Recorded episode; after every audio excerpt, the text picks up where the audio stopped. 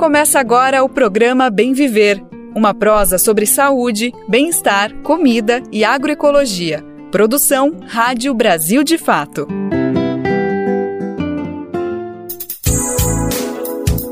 Bora para mais uma? Tá começando mais uma semana, hoje é segunda-feira, dia 17 de julho de 2023. Olá para você que tá ligado e ligado no Bem Viver, uma produção do Brasil de Fato. Estamos começando mais uma semana com muita informação e prestação de serviço por aqui. Eu sou Lucas Weber e sigo com você pela próxima uma hora. Eu te convido então para vir comigo, vem com a gente conferir os destaques do programa de hoje que só tá começando.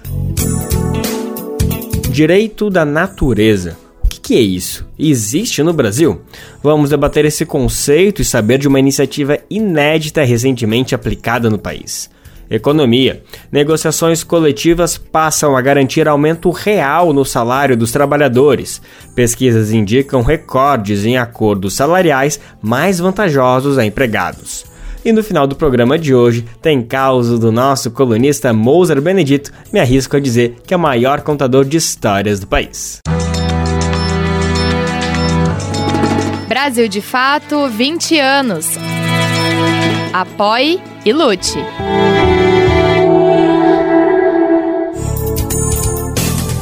A gente está no ar com Bem Viver, você sabe, é de segunda a sexta-feira, sempre às 11 horas da manhã, e você sabe, é só sintonizar na Rádio Brasil Atual 98,9 FM na Grande São Paulo, ou também vem com a gente pela internet aonde você estiver, seja aqui, seja na China, é só ir na nossa rádio web, no site radiobrasildefato.com.br.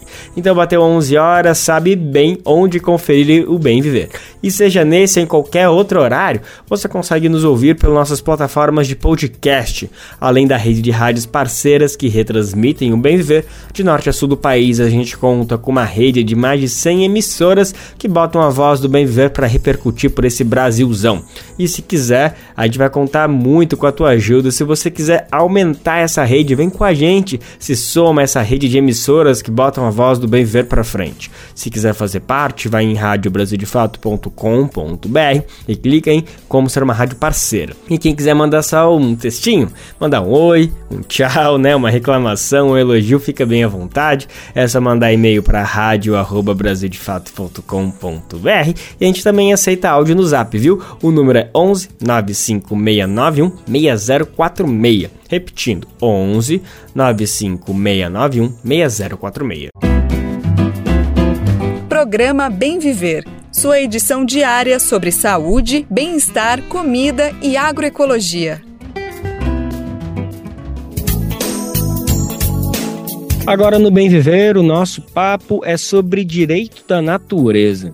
Olha, esse pode ser um termo que para ti soe um pouquinho diferente, algo um pouco novo, mas pode ter certeza que não tem nada de novo, é algo realmente antigo, que faz, fala a respeito até de milhares de anos atrás, de outros povos originários que já tinham esse entendimento, embora ele comece a fazer parte da nossa Constituição, das nossas leis, do nosso dia a dia, mais recentemente, mas isso é um avanço muito importante que a gente vai entender agora, por que é tão importante a gente olhar com bastante atenção para essas duas, três palavrinhas que se dizem respeito ao nosso bem-estar, ao nosso bem viver.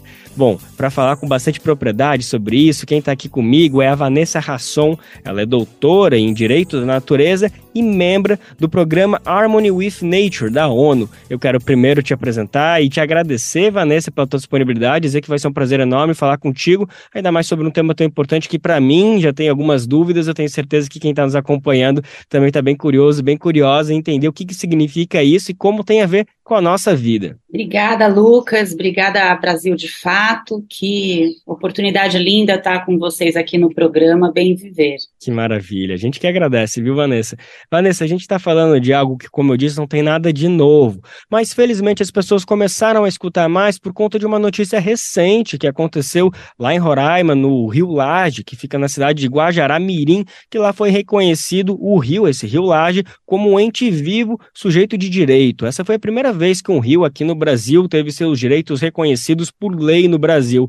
Eu queria primeiro começar a entender contigo o que, que significa isso, que que, significa um rio ter direitos? Assim, como que a gente pode colocar isso na prática? De que maneira as pessoas conseguem entender a diferença de um rio existir, de um rio ter leis, ter maneiras que protejam ele propriamente? Que maneira isso acontece na prática? A legislação ambiental, que é, sobretudo no Brasil, pioneiro em termos de desenvolvimento é, das políticas de meio ambiente e aí de uma legislação ambiental riquíssima, muito bem construída, ela serviu até o presente momento para frear de alguma forma né, essa degradação e, e, a gente vê que não foi possível apenas por esse viés, né?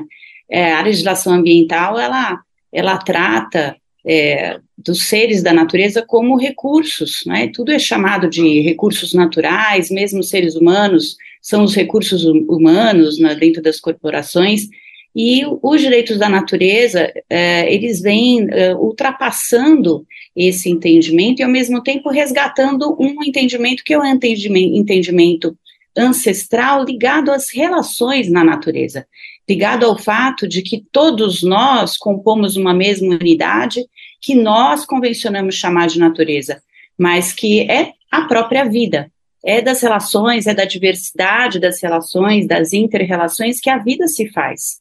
E os seres humanos estavam sendo afastados desse processo é, por conta de ter sido verificada a, a, o poder de intervenção na natureza e aí, via de consequência, da degradação. É, então, os direitos da natureza vêm e esse tipo de reconhecimento em lei dos direitos intrínsecos de seres da natureza para além dos seres humanos, que também são seres da natureza, eles vêm nessa tentativa e nessa proposta nova é, de uh, resgatar conhecimento velho, no sentido de conhecimento ancestral. Vem para promover uh, esse, essa iluminação de que uh, é necessário resgatar as relações em harmonia que propiciam a manutenção da vida. Então, quando a gente tem uma lei como essa maravilhosa, né, numa construção que eu tive a oportunidade de estar é, presente desde o início, desde as primeiras articulações ali com as comunidades locais, a comunidade indígena do Zuarã, é, ela vem para, a partir dessas cosmosvisões é, dos povos originários, essa, esses saberes ancestrais, resgatar as relações em harmonia. A gente não precisa de mais lei, né, o que eu quero dizer, uh, na esfera ambiental, e os direitos da natureza não compõem essa esfera, eles são, uh, finalmente, a, a recolocação dos seres humanos dentro desse contexto. Não se trata de afastar os seres humanos para preservar os demais seres, muito pelo contrário, se trata de reincluir-nos é, definitivamente, novamente, é, na, na, na, questão das preserva, da preservação dessas inter-relações, para que a gente possa aí resgatar os modos de vida em harmonia. A lei do, do Rio Lages, como eu estava dizendo, ela vem com esse propósito. Então, o texto da lei, se puder a, acessar e está publicado, inclusive no site da Mapas, que uh, é a organização da qual eu sou fundadora e que tem participado desses processos desde a primeira lei municipal lá em 2018, você vai poder conhecer do texto da lei do que se trata. Se trata de nutrir as relações e interrelações que se dão com todos os seres que ali convivem com, com o rio. É a, a, a lei que reconhece os direitos da natureza, ela vem, uh, em primeiro lugar, trazendo princípios uh, de ordenação é, da, da sociedade, né? E, e, aí das comunidades humanas e além humanas. Ela vem muito mais com sua característica pedagógica, isso na nossa percepção, talvez não seja a percepção de outros, inclusive de outros países, mas ela vem muito mais nessa pegada de é, uma lei pedagógica, uma lei orientadora e uma lei promotora de novas uh, atividades e políticas do que sancionadora ou mesmo de gestão ou uh, instrumental, como é a legislação ambiental. Basicamente, para assim, a gente poder otimizar o nosso tempo, essa que é a diferença, é a novidade da lei que reconhece direitos da natureza. Perfeito, Vanessa. Muito importante ouvir essa explicação bem didática, trazendo exemplos de maneiras. Acho que essas palavras de compreensão, de harmonia, didática, ajudam muito a entender qual que é o objetivo de uma legislação desse tipo. Agora, queria entender mais uma questão, ainda fazendo agora um pouquinho de um exercício de imaginação que, por exemplo, se em 2015 a gente teve lá o crime da Vale cometido em Mariana, Minas Gerais, onde comprometeu, além de uma comunidade inteira que, a, que vivia ali no entorno daquela barragem, também comprometeu seriamente o Rio Doce, que era o rio onde passava, onde existia aquela barragem. Se existisse uma lei nesses termos, que foi aprovada agora recentemente no Rio Laje, se existisse uma lei semelhante no Rio Doce, Mariana, em 2015, será que a situação da Vale, das empresas envolvidas, poderia ser ainda mais complicada, mais severa, elas teriam que se responsabilizar ainda mais, teria mais uma, um arcabouço jurídico para eles terem que, enfim, se resolver com a justiça? Dá para entender dessa maneira também? É, eu diria que você teria um argumento a mais e um argumento eh, de bastante amplitude e profundidade.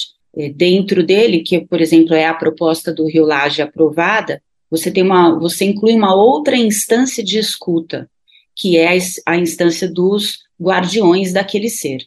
Então, com certeza, esses guardiões já existem, né? Eu tenho muito contato com o povo Krenak, a partir da nossa amiga Shirley Krenak, é, e que conta, e que contou, é, para e passo, tudo que foi se desdobrando ali, eu já estava com, com eles em alguns processos, o tanto de relacionamento e, e que existe, e, e que não, não deixou de existir, apesar do fato deles considerarem que o rio morreu, porque eles acreditam nos, nos seres invisíveis, né, que ali se relacionam também, mas esses guardiões que hoje já existem na prática, eles estariam sendo reconhecidos em lei nessa composição do Comitê Guardião, como o Rio Laje agora tem reconhecido e institucionalizado. Então, mais uma instância de escuta. E com isso você traria outros argumentos para um convencimento, né, para uma formação de convencimento da decisão é, no, no, no, Poder Judiciário, que provavelmente tra traria uma maior intensidade na sanção. O país do Equador tem trabalhado muito a partir da esfera judicial, né, tem se utilizado do, do reconhecimento dos direitos da natureza na sua Constituição Federal é, para isso, para fortalecer as demandas judiciais. Eu, particularmente, não acredito e, e aí também é, um pouco alimentada pela escuta que fiz de um assembleísta do Equador, o, o Salvador Quispe, que processos judiciais possam significar uma mudança radical é, em, em, termos de em termos de solução dessa crise ecológica que já, na minha opinião, não existe mais, ela já foi colapsada. É, os direitos da natureza, como eu falei na, na sua pergunta anterior, na sua provocação anterior, ele está muito mais alinhado a uma orientação da sociedade para o resgate da vida em harmonia na natureza. E não será algo institucionalizado, como de, é, a partir de perspectiva e paradigma antropocêntrico, como é o próprio direito e a sanção que ele carrega, que dará conta de mudar é, radicalmente esses processos de desconexão é, na natureza. Né? Será uma, a promoção de uma uh, política, e aí sim se utilizando dessa própria ferramenta que é eminentemente humana, que é o direito, mas de promoção através de uma cultura de paz, de restabelecimento das relações. Mas sim, é uma lei que traz mais um argumento, esse que é tão profundo, né, é de uma perspectiva holística, como, as própria, como a própria ONU tem trazido é, da necessidade de ser a, adotado a partir lá do, do relatório da, da Rio Mais 20, é sim, claro, vem a contribuir. E até contribuir, como eu disse, nessa esfera também de, de escuta. É mais um comitê, é mais um uh, órgão para compor ali a escuta e convencimento de quem trabalha desde o âmbito administrativo com a gestão até o âmbito judicial com as decisões condenatórias. Perfeito, Vanessa. Você citou um pouquinho da Constituição do Equador, que tem sido realmente muito nomeada para se referir sobre aonde pode estar, por exemplo, embasada essa decisão do Rio Laje, né? Queria que você explicasse um pouquinho se a gente pode olhar, se a gente pode mirar para a Constituição do Equador como um ponto de referência, como um caminho a ser seguido, ou se lá, enfim, é um avanço, mas ainda tem mais para ser avançado.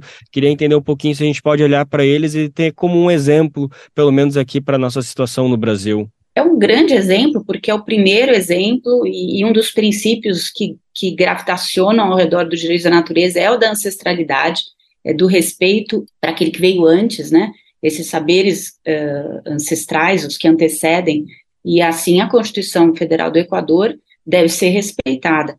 É, e no, muito nos inspira, para além do reconhecimento dos direitos da natureza, de Pachamama, traz o princípio do bem viver, né, esse que vocês carregam aqui lindamente no programa, e que é o grande é, impulsionador dos direitos da natureza na prática. É a construção né, do, do, bem viver e de quais são as políticas públicas que se alinham a esse bem viver que determinada é, comunidade quer para si, é que tornam, é, na prática, que dão eficácia ao reconhecimento dos direitos da natureza. E isso, a Constituição do, do Equador é, foi maravilhosa, muito inspiradora, mas é, é, o Equador partiu do topo, e talvez tenha partido do topo em termos de ordenamento jurídico, porque é um país menor, é um país onde as tradições indígenas elas são é, mais guardadas do que no Brasil, que, que tivemos né, grande parcela da, das populações originárias massacradas, e um país de proporção continental que a gente não consegue acessar tão diretamente essas, essas práticas, as místicas, o, os modos de vida como no Equador se consegue. É, então, eu, eu imagino que para ali uh, inserir diretamente na Constituição Federal tenha tido um efeito muito mais uh, consistente do que o, seria aqui uh, para nós na Constituição, na nossa Constituição Federal. É, esse mesmo assembleísta e, e, outras pessoas, na última oportunidade que tivemos juntos, que foi na reunião do, do FOSPA, o, o Fórum Social Panamazônico, ano passado, final do ano passado, ele disse, né, 14 anos depois, 15, é, o que, o que, onde efetivamente o Equador avançou? Né, a, a, essa lei e essa, esse resgate da vida e harmonia não chegou nos povos, não chegou nas comunidades locais. Então, portanto, eu acho que, e aí ele também disse uh, de que, sim, o Equador é um grande exemplo também sobre o que não fazer, né, por onde acertar esse passo. E por isso e outros motivos que nós começamos a trabalhar é, com a, MAPAS e depois na construção, na Constituição da Articulação Nacional dos Direitos da Natureza, é, com propostas em nível municipal, né, atuando é, também de forma principiológica, mas a partir das leis orgânicas, né, as, as reconhecidas constituições municipais, e para isso o Brasil tem um sistema é, dentro do ordenamento jurídico que possibilita ao município legislar mais protetivamente em relação as questões da natureza. É, nós acreditamos e, e, temos isso como princípio de que atuar na base, na verdade, desde a Agenda 21, é, essa é a lição de casa, né? Agir localmente para atingir globalmente. Então, é a partir da, da, dos movimentos de base, movimentos esses que são aí traduzidos na, na lei maior é, da comunidade local, que é a lei orgânica, que a gente vai construindo um entendimento que vai permeando é, as ações de base, né, os projetos de base, as políticas públicas de base, e aí indo organicamente subindo até chegarmos numa proposta para Constituição Federal, que uma proposta, que proposta de lei qualquer um pode fazer, né? É, aí tem a dita lei que não pega, né? Não é que a lei não pegou, é que ela não, de fato, ela não foi bem construída. Então, nós acreditamos, e agora já temos aí propostas em nível estadual, também acompanhando a pulverização de propostas em nível municipal que estão acontecendo, é, para ir compondo essa, esse entendimento toda a população, né? E para aí sim a gente chegar é, na verificação de que o artigo 225 da Constituição Federal ele, ele não serve mais para esse entendimento é, necessário a, a, ao resgate, né, que somos todos natureza, que meio ambiente não deve ser protegido para as presentes e futuras gerações de seres humanos apenas, e que ele também não é um bem de uso comum do povo, porque nós estamos falando de relações parentais, nós estamos falando de interrelações entre seres, e não de algo a ser utilizado. Né? Perfeito, Vanessa, exatamente. Muito bacana essa análise que você trouxe dos caminhos que podemos nos inspirar do Equador, mas também o que serve de lição para eles próprios e mais para nós e outros povos, outros países também saberem caminhar com mais agilidade, com mais precisão para alcançar isso, é, o que está escrito na Constituição, mas que possa valer, porque nada adianta estar no papel se as pessoas que precisam não conseguem sentir. Vanessa, esse papo poderia seguir bastante, eu tinha anotado outras perguntas aqui que seriam fundamentais, mas eu tenho certeza que a gente conseguiu contemplar o principal, o âmago da questão. Então eu queria te agradecer a tua disponibilidade, foi ótimo, foi um prazer imenso te escutar e eu espero que a gente possa voltar a conversar para principalmente a partir de outras iniciativas, de outras provocações, de outros rios, começando a ter suas leis próprias, suas proteções, viu? Muito obrigada, Lucas. Eu queria me despedir e, ao me despedir, deixar um convite a todas e todos que estão nos, nos ouvindo e a você com o programa é, Bem Viver, que é a participação, a presença, para trazer suas inquietações e também, sobretudo, as soluções propositivas no segundo Fórum Brasileiro dos Direitos da Natureza.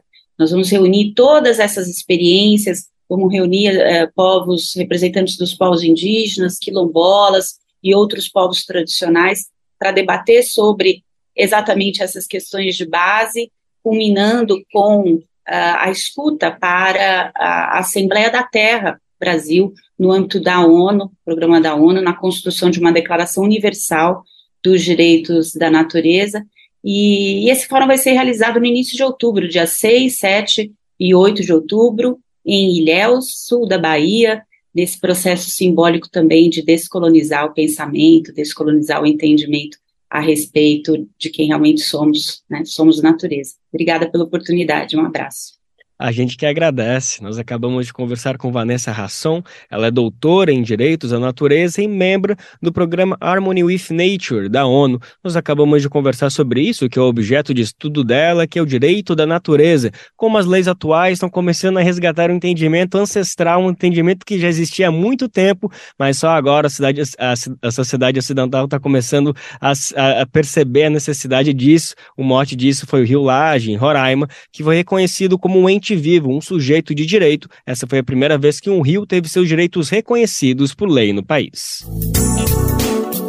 não são necessários estudos científicos para provar o quanto é importante preservar a natureza, né? Mas para quem ainda duvida, se é que tem alguém que duvida dos inúmeros benefícios das florestas preservadas, olha só, uma pesquisa da Universidade Federal do Rio de Janeiro mostra que a qualidade do ar é muito, mas muito melhor quando tem a presença da mata.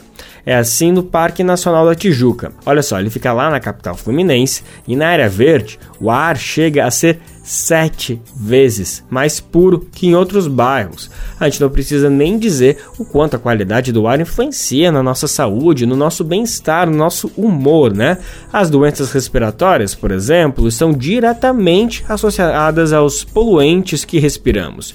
E quem vive nas grandes cidades sabe que a gente está falando, né? Florestas como a da Tijuca contribuem para reduzir os níveis dessa poluição que acaba indo parar dentro do nosso corpo, no nosso organismo.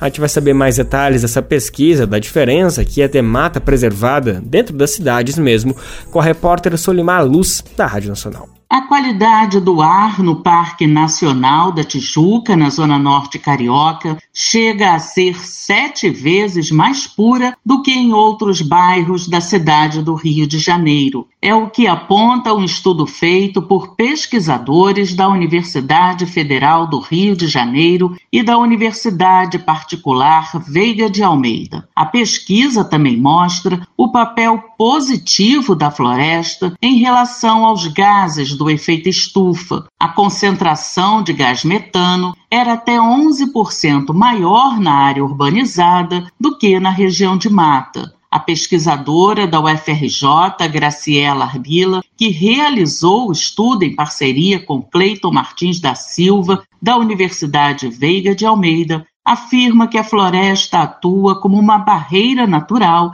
de proteção à vida. É verdade que, em geral, as árvores contribuem a diminuir a poluição do ar, mas o efeito da floresta é muito mais notório. Por um lado, a absorção dos poluentes eh, dentro do perímetro urbano com, com muita densidade de veículos, mas além disso, a floresta da Tijuca está atuando como uma barreira para a poluição. As árvores não estão permitindo que os poluentes entrem no interior das florestas. Então, isso mostra a importância imensa que tem a conservação da Mata Atlântica. A importância das florestas tem sido destacada também em outros estudos. O gerente de desenvolvimento urbano da Organização Internacional WRI no Brasil, Henrique Eves destaca a preservação no enfrentamento, por exemplo, às enchentes que impactam a vida de moradores de cidades como Rio e São Paulo, entre outras. Quando a gente fala em área verde, a gente está falando também de rios. É um grande problema que cidades grandes como São Paulo têm,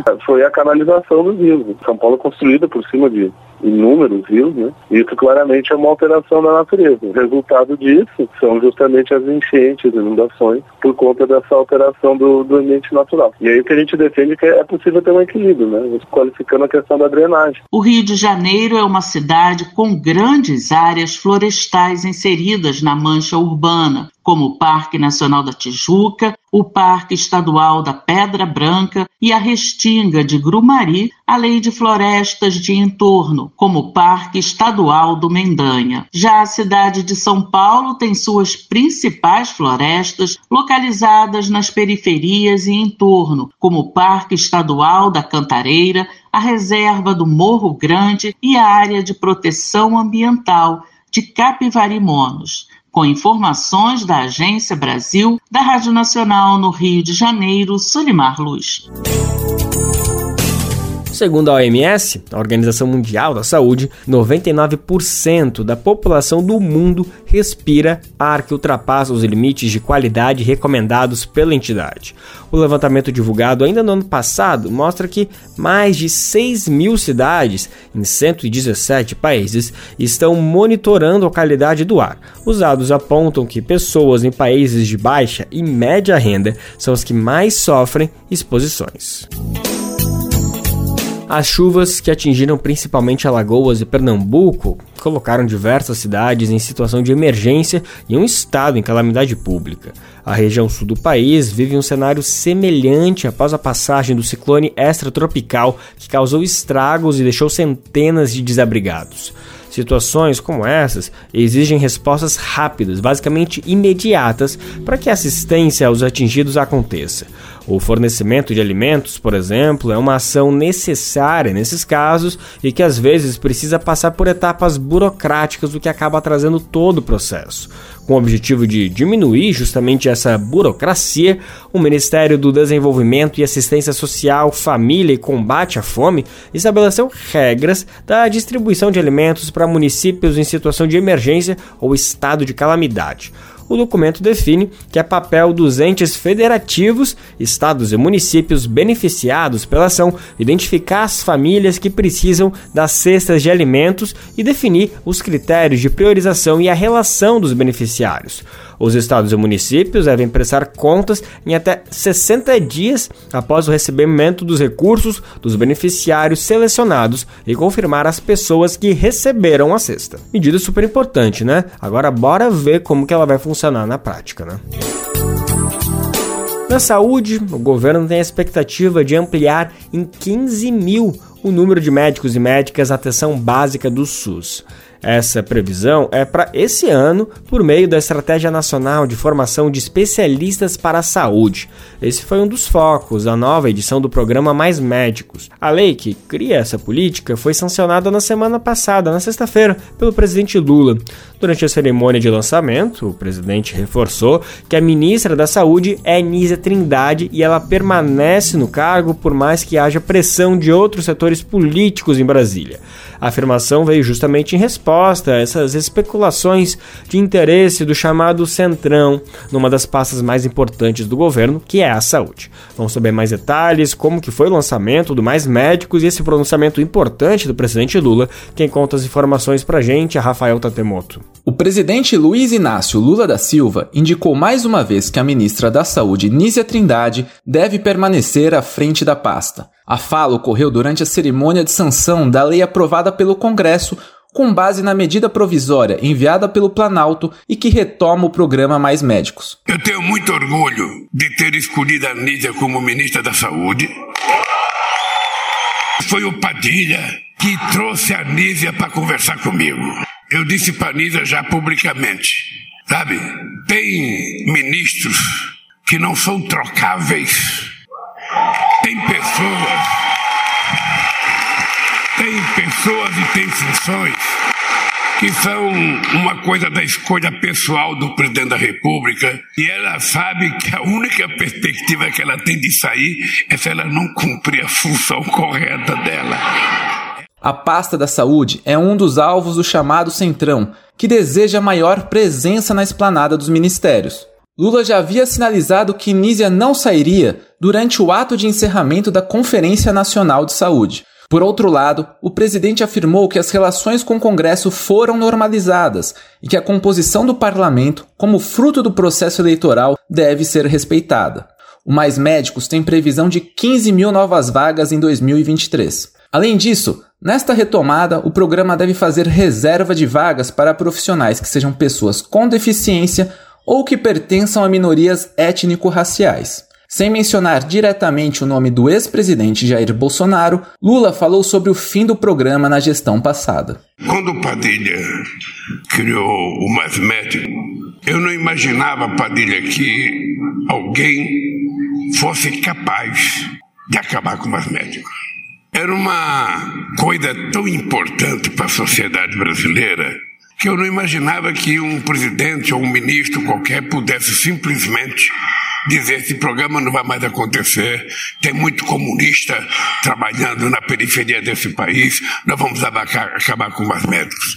Sem dizer o que ia colocar no lugar. Ainda em referência ao governo anterior, o petista complementou. Esse ato hoje, ele é na verdade a afirmação de que nesse país definitivamente e para sempre, o dinheiro que se coloca na saúde não pode ser visto como gasto, mas tem que ser visto como investimento. Nízia Trindade reforçou que a retomada do programa era uma reivindicação de diversas autoridades locais. Quem mais nos falava da importância do mais médicos, além da população onde íamos, onde vamos pelo Brasil, sempre havia o clamor pela retomada com força desse programa, era também o cada prefeita e cada prefeito em toda a região do Brasil, independente de partido, inclusive, independente de partido, porque o mais médicos é uma visão de ter mais saúde no Brasil, acesso à saúde, porque quem mais vulnerável é, e é isso que nós consolidamos nessa reformatação do nosso programa. Na ocasião, o ministro da Educação, Camilo Santana, também afirmou que o novo modelo do Mais Médicos permitirá o abatimento de dívidas com o FIES. O benefício deve valer para profissionais que aderirem ao programa e que se formaram com o modelo de financiamento educacional. Para aqueles que optarem pela adesão e realizarem residência em medicina de família e comunidade, o abatimento pode chegar a 100%. De Brasília, da Rádio Brasil de Fato, Rafael Tatemoto. E amanhã começa oficialmente o recesso do Congresso Nacional. E essa última semana de trabalho foi marcada por votações importantes. Por exemplo, no dia 11 foi o chamado Dia D da Educação. O Senado aprovou uma série de projetos do governo federal que prevêem mais recursos, especialmente para a educação básica. O principal deles é a escola em tempo integral, cuja oferta deve ser ampliada até o final do ano.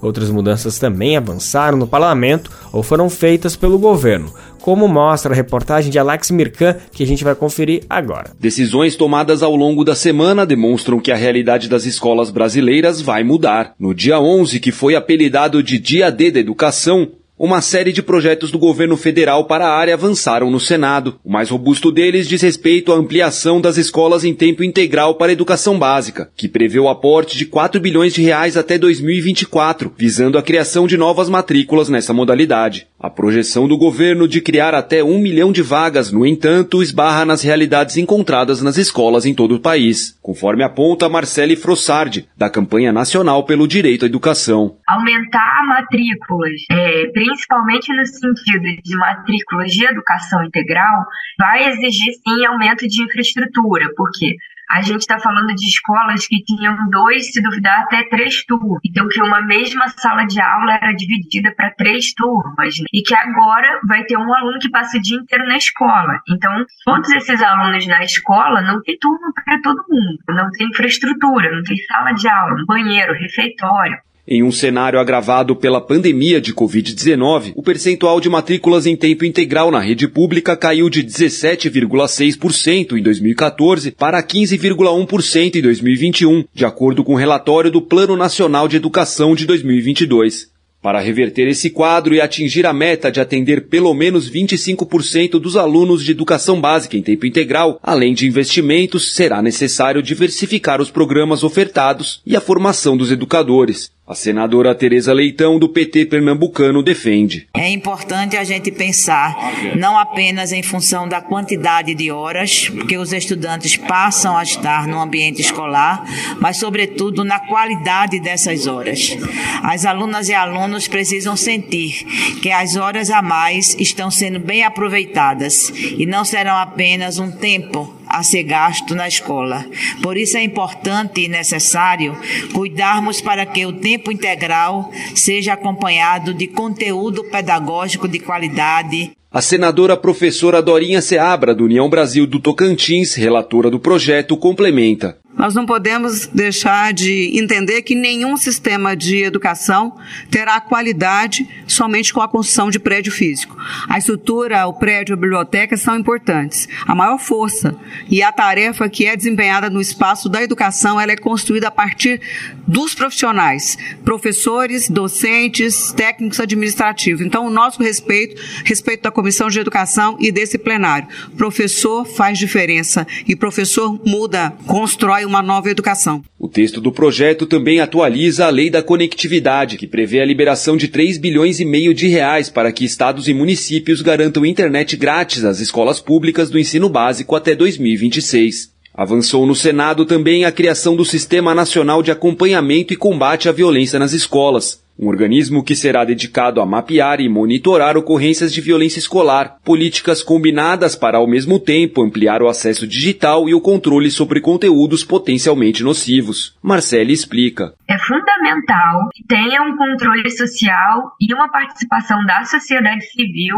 sobre as políticas de investimento em tecnologia e conectividade na escola. Porque a gente precisa conversar com esses estudantes, professores, ter formação complementar sobre educação digital crítica, entender o que são fake news, quais são esses espaços, como isso tudo funciona. No dia 12, o Ministério da Educação anunciou o encerramento do Programa Nacional das Escolas Cívico-Militares, indo contra a militarização no ensino básico incentivado durante o governo de Jair Bolsonaro. Com resultados questionáveis e suposto desvio de finalidade das Forças Armadas, os militares sairão gradualmente das escolas até o fim do ano. Porém, estados como São Paulo já falam em ampliar as unidades neste modelo. A autonomia dos entes federativos será respeitada, mas há padrões mínimos que ainda precisam ser atendidos, segundo Marcele. A campanha vem há mais de 20 anos chamando atenção é, para o custo aluno qualidade, que foi constitucionalizado no Fundeb, que é uma maneira de listar insumos básicos para as escolas. Não significa padronizar escolas. A gente entende que cada realidade é única e que a política deve ser adequada a essa realidade. Porém, não existe nenhuma lei no país que indique padrões mínimos de qualidade. Então, por exemplo, não tem nenhuma lei que estabeleça um padrão de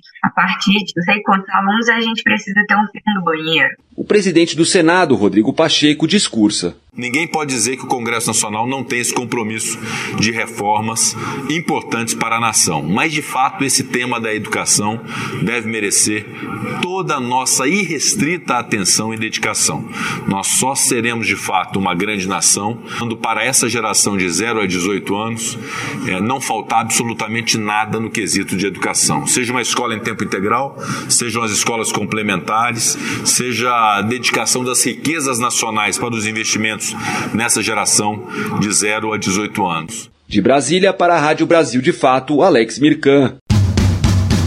Quer saber onde encontrar livros bons, baratos e com conteúdos que te ajudam a entender a situação atual do Brasil e do mundo? Na Expressão Popular Lá você encontra obras sobre marxismo, agroecologia, educação popular, literatura e muito mais. Com os livros da expressão popular, você se fortalece para a batalha das ideias e para a construção de um mundo melhor. Para saber mais sobre o acervo dessa editora popular, acesse o site expressãopopular.com.br ou faça uma visita à livraria na Rua Abolição 201, próximo ao metrô Anhangabaú, em São Paulo. Editora Expressão Popular. Espaço aberto agora para a gente falar de economia no bem viver, assunto que sempre dá um pouco de espanto, mas a gente precisa encontrar maneiras, né, de aproximar esse debate para a gente, para a população, né? A gente precisa ter esse olhar a partir da realidade da classe trabalhadora. Não adianta muito dizer o que está acontecendo no mercado financeiro sem mostrar como essas movimentações refletem no nosso cotidiano, não é? E o que realmente interessa é ir ao supermercado e ter condições de comprar alimentos, seja porque os preços estão mais baixos ou porque o salário está melhor. A boa notícia é que isso sim tem acontecido. Olha só, não sei se você percebeu, mas pesquisas econômicas mostram que desde dezembro do ano passado, categorias têm garantido reajustes salariais acima da inflação. Isso significa que tem ocorrido o famoso aumento real e não apenas uma reposição. Esse é um apontamento como um sinal de melhora na economia, mas uma melhora, claro, ainda tímida, que não alcança os trabalhadores e trabalhadoras informais, por exemplo. Apesar de ser um ponto positivo, analistas ouvidos pela nossa reportagem destacam que ainda há muito o que melhorar, principalmente com relação à geração de novos trabalhos. Vamos conferir a reportagem de Vinícius Konchinski, que tem locução de Douglas Matos. O primeiro semestre de 2023 foi de mudança nos termos de negociações salariais no país. Após anos de reajustes abaixo da inflação, empregados voltaram a obter ganhos reais em vencimentos. O movimento foi captado por duas pesquisas diferentes, tanto o boletim de olho nas negociações do DIEESE, o Departamento Intersindical de Estatística e Estudos Socioeconômicos, como o salariômetro da FIP, a Fundação Instituto de Pesquisas Econômicas. Os dois levantamentos indicam que desde dezembro os acordos salariais fechados no país, em média, garantiram reajustes acima do aumento de preços. A melhoria para os empregados começou tímida. Em maio, último mês com análises já publicadas, ela atingiu patamares recordes. O salariômetro da FIP indicou que quase 92% dos acordos coletivos fecharam reajustes acima da inflação do mês, maior percentual da série histórica iniciada em 2015. A pesquisa ainda apontou que o reajuste médio dos salários foi de 5,3%. Isso é um ponto e meio percentual mais alto do que a inflação acumulada em 12 meses até maio. Já segundo o Diese, em 88% das mais de 750 negociações com data base em maio, foram encerradas com aumentos reais aos trabalhadores. Victor Pagani, diretor adjunto do Diese, reconhece o cenário de melhora nos últimos meses. De fato, a gente vem observando ao longo desse primeiro semestre de 2023 uma melhora nos resultados das negociações coletivas de reajustes salariais. Então, aumentou o percentual de categorias que têm conquistado algum tipo de aumento real de salário. Então, que tem conquistado nos acordos e nas convenções coletivas um reajuste salarial acima da inflação. O diretor do DIEESE avalia, por outro lado, que a melhora observada é relativa, por causa dos baixos índices recentes. É uma melhora relativa em relação a uma base bastante ruim, né? bastante deprimida. Né? Então a gente ainda convive com taxas de desemprego em patamares muito elevados, né? É, as taxas de subutilização da força de trabalho, como o IBGE classifica, também estão bastante altas e a gente ainda convive com uma, uma precarização né, do, das relações, das condições de trabalho e uma taxa de informalidade muito elevada. Ainda segundo Pagani, há uma série de fatores que explicam essa melhoria. Ele lembrou que a inflação está em queda no país e isso facilita que os reajustes salariais negociados superem o índice de aumento de preços. O diretor do DIEESE afirmou também que o mercado de trabalho brasileiro reaqueceu após o fim da pandemia, o que tende a elevar os salários. Victor Pagani disse ainda que o governo Lula concedeu aumento extra para o salário mínimo em maio, e esse aumento empurrou o nível salarial do país para cima, já que o reajuste do piso nacional serve como referência. E por fim, o analista explicou que os trabalhadores estão mobilizados em busca da recuperação de benefícios perdidos nos últimos anos. Na pandemia, eles foram obrigados a aceitar reajustes inferiores. Agora, por outro lado, querem compensá-los. Hélio Zilberstein, professor sênior da Faculdade de Economia da Universidade de São Paulo e coordenador do salariômetro, vê o mercado de trabalho nacional mais aquecido. Ele ressaltou, porém, que os indicadores salariais apurados pela FIP só dizem respeito ao mercado formal de trabalho, do qual fazem parte menos de 40% dos trabalhadores. Assim como o diretor do DIEESE, Zilberstein também avalia que a melhoria recente no mercado de trabalho é relativa. O professor lembra que os salários podem até ter crescido, mas ainda são baixos, e segundo ele só vão melhorar de forma significativa se a economia voltar a crescer. A renda média do trabalhador brasileiro é 3 mil reais hoje. Isso é renda média. Agora, 70% dos trabalhadores ganha até 3.500, 4 mil reais. Você acha isso bom? De São Paulo, da Rádio Brasil de Fato, com reportagem de Vinícius Konchinski. Locução: Douglas Matos. Mais do que trabalhar muito para sobreviver, todo mundo quer ter a possibilidade de poder fazer outras coisas, né? Tipo, ir ao cinema, um restaurante, fazer passeios no final de semana, cuidar do bem-estar físico, mental, da família ou viajar. Esse especialmente eu gosto pra caramba. Incluir programas como esse no orçamento apertado é algo que está basicamente fora da realidade de boa parte da população, né? Viajar no Brasil não é uma atividade barata, as passagens de ônibus são caras, de avião nem se fala. E é por isso que está sendo criado o programa Voa Brasil. Ele foi anunciado pelo governo federal e está gerando muita expectativa. Segundo o ministro de Portos e Aeroportos, Márcio França, o lançamento da iniciativa vai acontecer em agosto, mês que vem, quando vão ser oferecidas passagens aéreas por 200 reais por trecho, isso nos meses de baixa temporada. Márcio França deu detalhes sobre o projeto durante uma palestra na quinta-feira passada no Rio de Janeiro. O público-alvo são pessoas que não voaram nos últimos 12 meses. Essa informação vai ser confirmada por meio do CPF de cada um de cada uma. A prioridade, segundo ele, o ministro, serão os aposentados, pensionistas e eventualmente servidores públicos. A meta é chegar a um milhão e meio de passagens por mês. Pretencioso, né? O programa terá um limite de quatro passagens por pessoa ao ano, sendo cada bilhete referente a um trecho. O ministro adiantou ainda que as companhias Latam, Gol e Azul já confirmaram a participação no programa durante épocas de ociosidade. Esse período contempla, por exemplo, meses como março, abril, maio, agosto, setembro, outubro e novembro, ou seja, fora daquele período de alta temporada quando acontecem as férias escolares, enfim, né? E tendo assentos disponíveis. Márcio França também destacou que o programa não vai ter investimentos do governo. As praias são um dos destinos preferidos de quem viaja dentro do Brasil ou de quem vem de fora para conhecer o nosso país, né? O litoral brasileiro é imenso e incrivelmente bonito. Eu não me canso de conhecer praia atrás de praia, né? As cores, a temperatura da água do mar variam de acordo com a região, então sempre tem uma novidade, seja qual praia, seja qual região você for. Tem ondas para quem gosta de surfar, tem piscina natural para quem gosta de ficar mais de boinha, para quem quer curtir com a família, enfim, opções, é muita coisa. E essa forma de contato com a natureza é muito bem-vinda, mas também gera preocupações quando o turismo nessas regiões é desenvolvido de forma desordenada. Ou seja, quando não há preocupações com as comunidades que vivem nas regiões e nem com os impactos provocados no meio ambiente.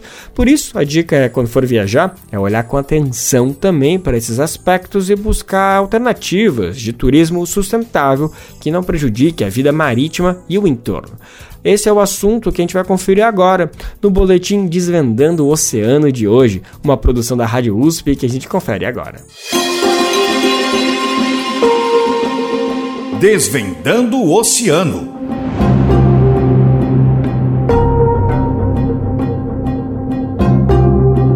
Ampliar os caminhos para pensar sustentabilidade no oceano.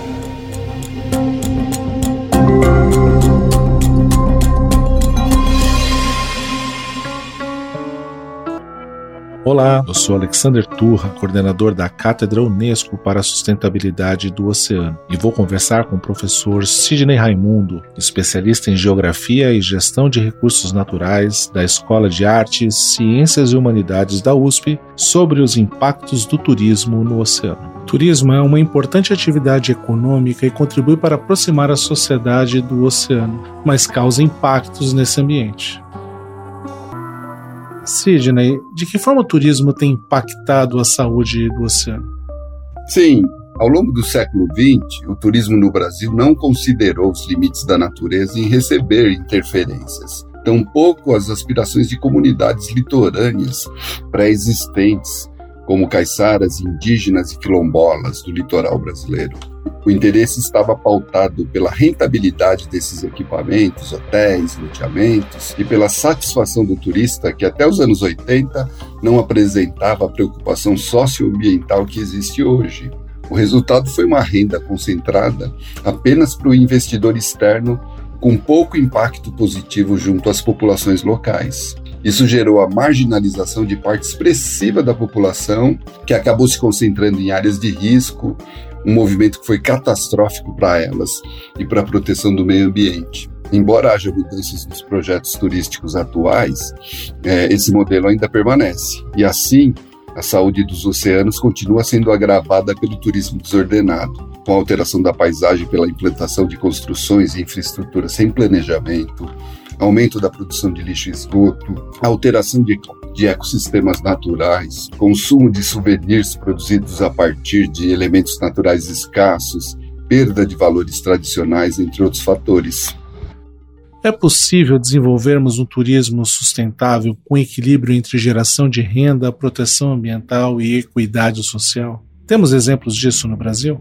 A partir dos anos 1990, novas formas de projetar o turismo apareceram, no que se convencionou chamar de premissas do turismo sustentável. Essas premissas levam em conta vários fatores, entre eles a distribuição menos desigual entre investidor externo e comunidades receptoras, uma equidade entre gerações e o respeito aos modos de vida e costumes locais um apelo estético, destacando a importância da diversidade de paisagens, inclusive as já urbanizadas na faixa litorânea, uma intrusão mínima em ambientes sensíveis, a avaliação da capacidade da natureza local em suportar essas interferências humanas e a modificação das atitudes e práticas dos turistas quando visitam ambientes frágeis. Dentre os exemplos brasileiros exitosos de turismo costeiro sustentável, temos a Prainha do Canto Verde, no Ceará, a rede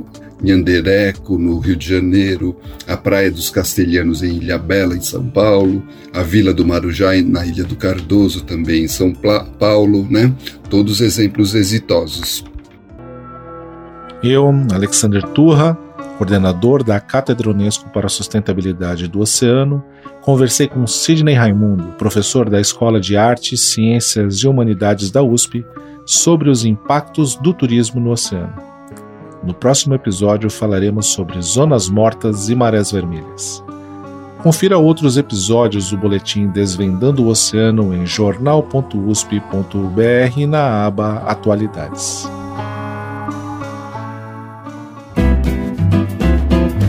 Programa Bem Viver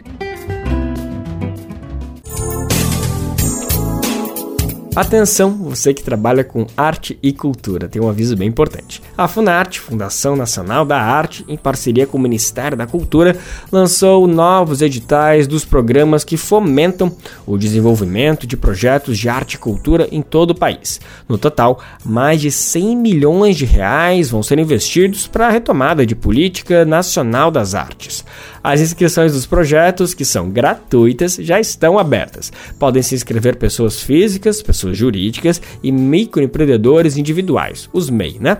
Entre os programas lançados estão o Programa Funarte Retomada, o Bolsa Funarte de Mobilidade Artística, o Prêmio Funarte de Mestres e Mestras da Arte, o Programa Funarte de Apoio a Ações Continuadas e o Programa Funarte Aberta. Os editais podem ser acessados no site da Fundação.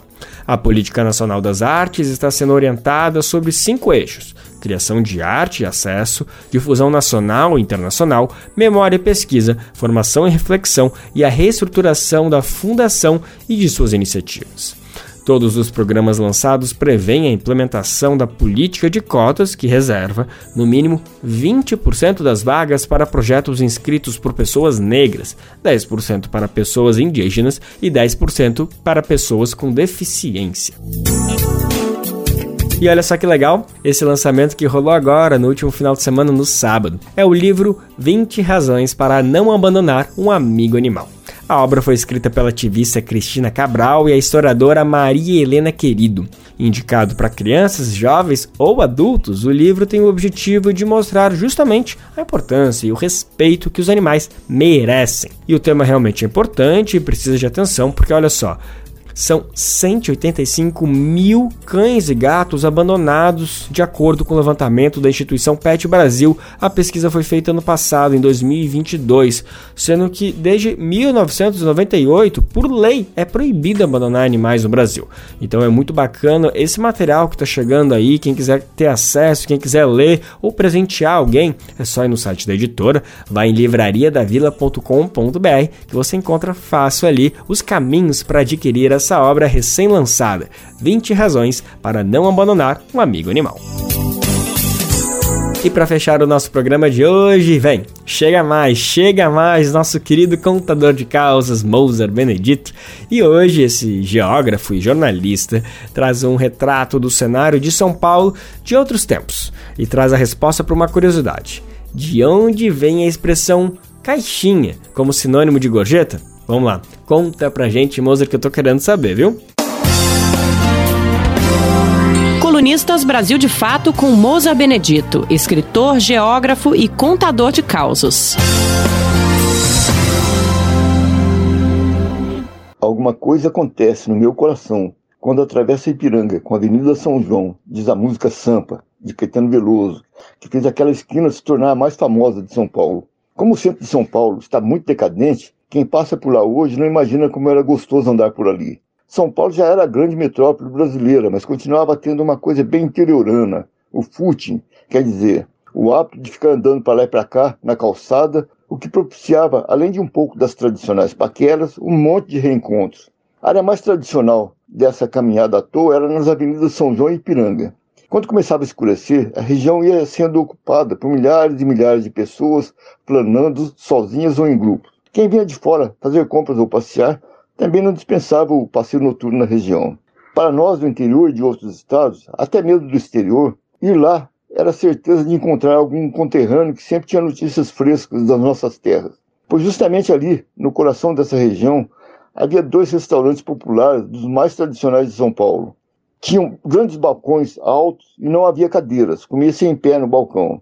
Era uma salada Record, na São João, e a salada paulista, na Ipiranga os dois com um cardápio semelhante, como o tradicional risoto de frango e a salada de batata com salsicha, o prato mais pedido à noite. Na hora do almoço, era uma procura danada. Havia relativamente poucos restaurantes e formavam-se filas atrás de cada pessoa que almoçava em pé no balcão do, da sala da Record. Eu mesmo atribuo o meu ato de comer rápido demais ao fato de ficar incomodado quando comia com gente atrás esperando eu sair. Mas voltando ao início dessa história, pagava sempre em dinheiro vivo e na salada Record os garçons não ficavam com a gorjeta, que era toda colocada numa caixinha de sapato e depois distribuída igualitariamente a garçons e cozinheiros. Então, quando a gente deixava uma gorjetinha para o garçom, ele colocava na caixinha gritando: Caixinha! E todos os garçons respondiam alto e em coro: Obrigado! Era uma festa. Eu me divertia ouvindo. E foi assim que a palavra caixinha se tornou sinônimo de gorjeta para balconista de boteco. Você ouviu o escritor Mousa Benedito, geógrafo e contador de causos.